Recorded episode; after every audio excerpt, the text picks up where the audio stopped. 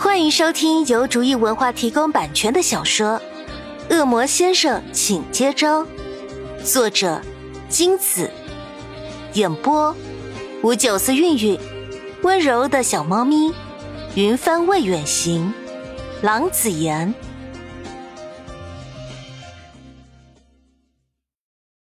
第五章，明在跟潘夏进教务处之前，扯了扯他的衣角。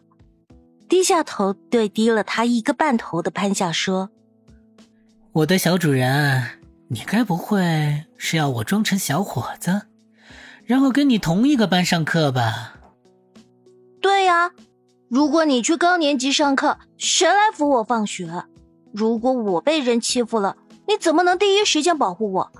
所以一切都听我安排，OK？” 潘夏理直气壮的说。拉明进了教务处。班主任，我把新同学带来了，他现在暂住在我家。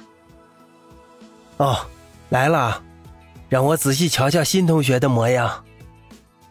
班主任虽然只有四十多岁，但已经有老花眼，听说他的老花眼是遗传的。班主任拿起摆在桌上的老花镜，拉过明看了又看，说。好俊的一个年轻人，小伙子，来这里还习惯吗？明给了老师一个亲切的微笑。一切都还顺利，谢谢老师的关心。嗯，很好，又有礼貌又帅气的小伙子，班主任我最欣赏你这种人了，我喜欢。哈哈，潘夏呀，你可要照顾好人家新生，可别让同学们欺负他。欺负他？谁能欺负恶魔啊？不被他玩死就算三生有幸了，还谈什么保护他嘞？但礼貌上，潘夏还是答应了。嗯，你们先回教室吧。我知道了。班主任点点头说：“老师再见。”潘夏跟明推开门，又关上门走了。到教室门口的时候，潘夏好心提点了明一下：“你要有心理准备，一会儿你的耳朵可能要遭殃。”我的小主人为什么会遭殃？明转头看潘夏问：“这世上有什么能让他堂堂一个恶魔遭殃？”没办法，里面大多是花痴，就是超喜欢帅哥。见到帅哥就走不动道的女生，花痴见到帅哥时是会不由自主的发出超高分贝尖叫的。潘夏仔细的解释给明听，因为他也是花痴一枚，不过病情轻微，不像里面已经走火入魔的花痴君。哦，原来是这样。我们进去吧。潘夏率先推开门进去。明安静的跟在他身后，刚一进去，尖叫声马上席卷而来，都快把房顶掀起来了。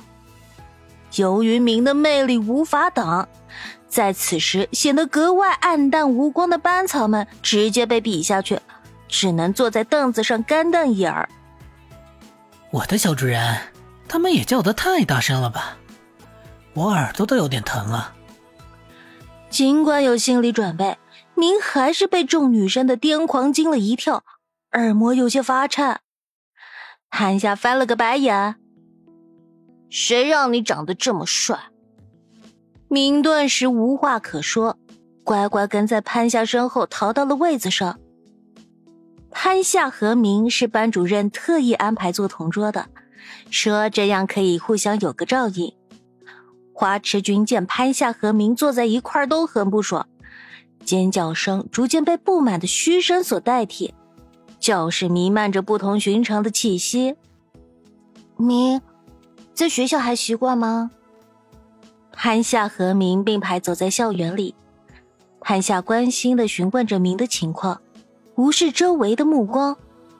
对于这些快把他盯成筛子的眼神，潘夏已经习惯成自然，麻木了。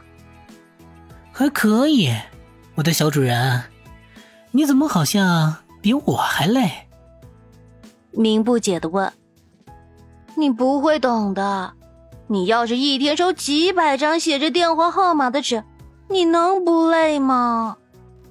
谭夏想起这几天来的痛苦经历，不禁呻吟：“为什么，我的小主人？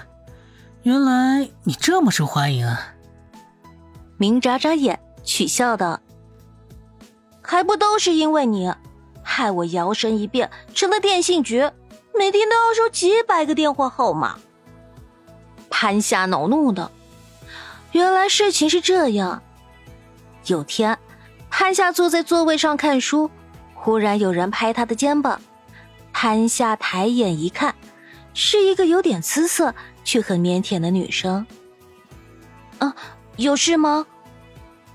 潘夏放下书，看着他。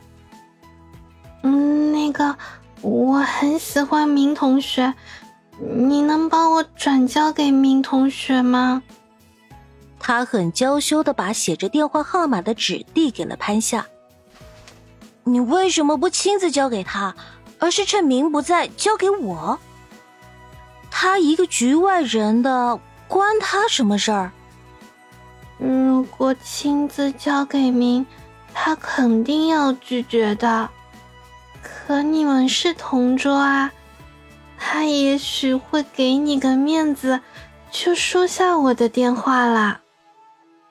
他一本正经的说。但内容潘夏不敢苟同。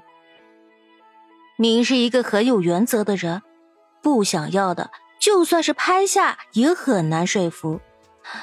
这个女同学的想法太天真了，可是潘夏就不忍心拒绝一个这么纯真的小女生，只好答应她。好吧，我不保证明一定会收下的哦。潘夏接过他手中的电话纸。可后半句他好像没听见。谢谢，太谢谢你了。他激动的紧握着潘夏的手，眼里甚至泛着泪光。没这么夸张吧？潘夏不禁好笑。只是电话罢了，用得着这么激动吗？还泛泪光嘞？以为在拍电视剧吗？那位女生走后。又有几个女生挤上来，也要潘夏帮他们转送电话号码。他你都帮了，也不差我们几个吧？还一副他不帮就是坏人的模样，果真是一失足成千古恨呢。谁知这还不够惨，不知是谁这么大嘴巴，把这事儿说了出去，结果消息一传十，十传百的传开去。现在潘夏每天都会收到不同的电话纸，也不知哪个花痴别出心裁的在电话纸上印上“明明我爱你”的盖章。潘夏当时看见了，立马哆嗦着起了一地鸡皮疙瘩。